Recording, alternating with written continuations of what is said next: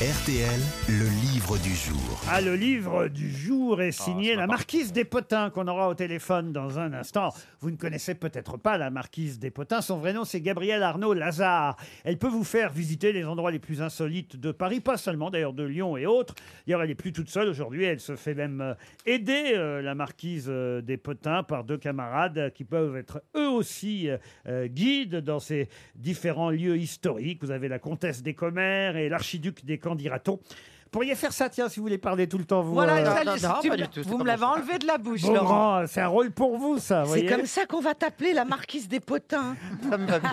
J'aime bien le. Moi, je veux bien. En tout cas, chez Alary Édition, Gabriel Arnaud Lazare, alias la marquise des Potins, publie Histoires insolites de l'histoire de France. On va l'avoir au téléphone dans un Ah, mais c'est instant. pas des vrais potins, c'est genre il y avait un puits, Louis XIV il est passé, c'est ça Ah non, il y a des choses assez amusantes Ah, ok, et- et super. incroyables. C'est la petite histoire dans la grande histoire, voyez-vous. Et par exemple, je vais vous emmener, c'est un des chapitres, au 11 rue de Valois. Alors aujourd'hui, c'est l'emplacement actuel du ministère de la, De la culture, culture. euh, le 11 rue de Valois. Mais début 19e, en 1802, 1803, il y avait un restaurant qui s'appelait Restaurant Méo, restaurant du Palais Royal, 11 rue de Valois. Et dans ce restaurant, on y organisait des choses, euh, des choses qu'on connaît encore aujourd'hui, qui ne se font, je crois, heureusement plus. Des raclettes Non, alors justement, Des, me- des messes noires des messes noires, non Alors, vous dites heureusement parce que c'est quelque chose de- de- de- d'un peu méchant. Parce que là, c'est un pas peu bien. méchant. C'est oui, méchant. oui, oui, c'est Des un- complots, des Ah, Des- complots. pas des complots. Du lynchage Des, euh, des partous maléfiques. Non. Ah, C'est quoi une partouze C'est- maléfique c'est curieux comme expression. Une partouche qui tourne mal Ah Oui, voilà, c'est ça. Ah oui, d'accord. C'est-à-dire que tu finis tout seul.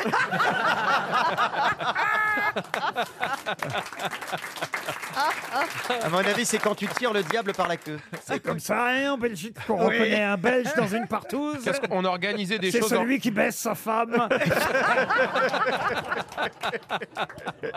Je pense que c'est possible. hein. C'est très Mais facile. c'était tout en mangeant ou bien c'était euh, Ah, alors Est-ce que ça effectivement, avait un, lieu, un, li- un lien avec le repas alors euh, Des concours. des concours. Un, un concours de grande bouffe. Non, non, non. Ah, il mangeait jusqu'à vomir. Non, c'est euh, une formule qu'on connaissait pas avant, mais finalement, c'est vrai que Ah, ces Un oh. dernières... all inclusive. Eh Non, ces dernières années, on a appris à connaître Du gavage. cette- On faisait du gavage. cette tradition pas très sympathique, il Ah, faut bien la dire. corrida La corrida. non. le Dans un pal, restaurant, le, le c'est un- pal, Pardon le pal, Le pal, c'est pour les chiens, ça. On mangeait des choses qui sont aujourd'hui interdites ah non, non. j'ai- Est-ce que ça, est-ce qu'on parlait sur des gens peut-être en mal Euh, Ah, on ça, se- On faisait bien. des jugements. Est-ce qu'on faisait pas Ah, des c'est une, jugements c'est une soirée langue de pute. Non, oh bah ça. C'est chez vous tous les soirs, ça. Un concours de On plaisanterie lançait des sorts. Euh, Non plus. Ah, c'est dommage parce que je vous jure que vous connaissez bien ça, mais ça ne vous vient pas et ça se passait. C'est un jeu Ah, un dîner de con. Un dîner de con. Bonne réponse de Christophe Beaugrand.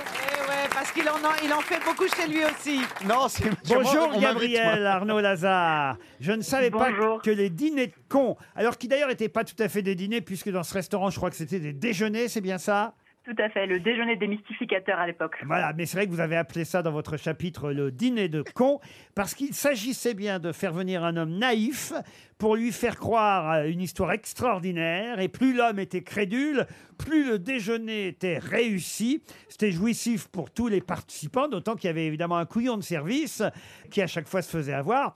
Et vous, vous racontez l'histoire de Pierre-Antoine Lebout de la Mésangère, qui est un directeur de journal pour dames, c'est bien ça Alors, euh, notre ami, il est invité à un déjeuner, il n'a aucune idée de ce qui se passe, il est euh, en, en charge d'un journal, un journal qui est quasiment ruiné.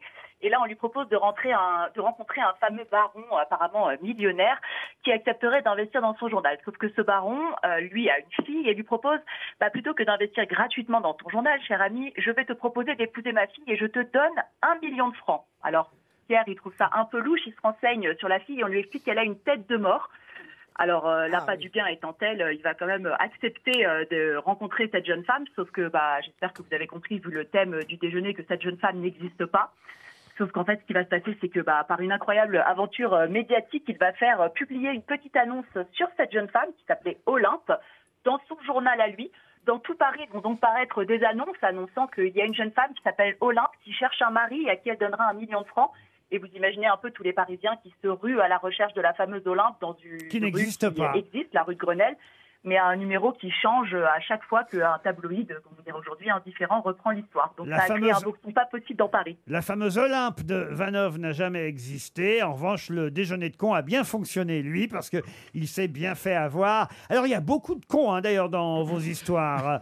ah ah non, parce que euh, je n'en reviens pas non plus euh, de la crédulité euh, de ce monsieur qui achète des lettres euh, soi-disant authentiques pendant des années et des années, euh, persuadé qu'on lui vend euh, des vraies, vraies lettres, alors que bah, tout ça est, est évidemment... euh, totalement faux. C'est un, un certain Vrin Lucas. Mais des lettres de qui Alors, dès là, je vais vous dire, c'est ça qui est absolument euh, incroyable. Des lettres de Saint-Pierre, de Jules César, Ah oui, euh, de, Jules César.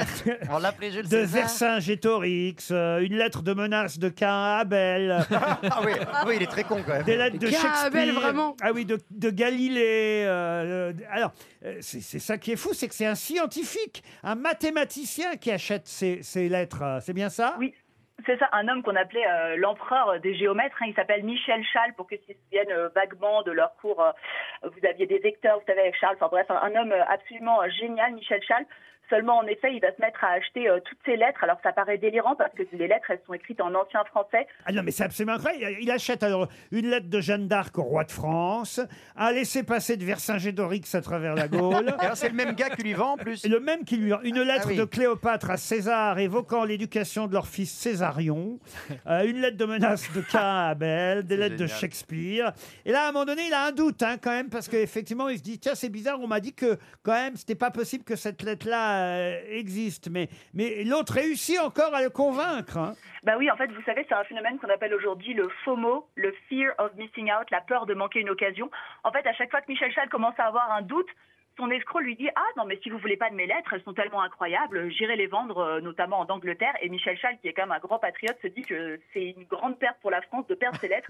Et donc, il dépense tout son héritage pour acheter fausses lettres sur fausses lettres. C'est- et- Et ça va durer pendant 9 quand, ans. quand on lui fait remarquer, euh, par exemple, qu'effectivement, euh, que ce soit Saint-Pierre ou Jules César, euh, ils n'ont pas pu écrire en, en ancien français, il dit Mais oui, mais c'est normal parce que c'est Rabelais qui les a recopiés. Exactement. En fait, il y a une sombre histoire de naufrage où les, o- les originaux ont coulé euh, au fond de l'Atlantique. Et donc, en fait, euh, bah, ce qu'on vend à Michel Schall, apparemment, ce sont que des copies et des traductions, ce qui explique tout. mais et des ce qui fait que, copies bah, signées notre version, Rabelais. Alors bon, l'autre continue à payer, à payer. Eh ben, Euh, bah, ça a de la valeur. C'est une histoire insolite telle que vous les racontez, Madame la Marquise des Potins, c'est bien votre surnom. C'est exactement ça. Mais alors, Vous avez des choses plus contemporaines Euh, non, je traite des anecdotes qui vont que jusqu'au début du XXe siècle. J'aime bien dire que je ne potine pas sur les gens vivants euh, parce qu'ils peuvent se défendre. Et vous avez rien sur Laurent Ruquier, genre Pas encore. Pas encore, ouais, Vous ça avez des arrive. dossiers, vous pouvez me Oh, je vais vous contacter. passer un coup de fil. Ça marche. Méfiez-vous, vous voyez. Oui, vous en avez aussi, oui. ok, j'ai rien dit. J'ai des dossiers sur vous, la marquise des potins, là. hein. histoire insolite de l'histoire de France, c'est aux éditions Alary. C'est amusant, hein, on apprend des choses euh, Ah, étonnantes. on se fend la poire. Ça vous intéresse pas, l'histoire, monsieur Haas Hein non, si, mais euh, non, ça, ah, non, mais. Ah, vous avez- Ah, Non, tu parce l'as. que vous n'avez pas prévenu, le, le dîner de con, c'était aujourd'hui. hein.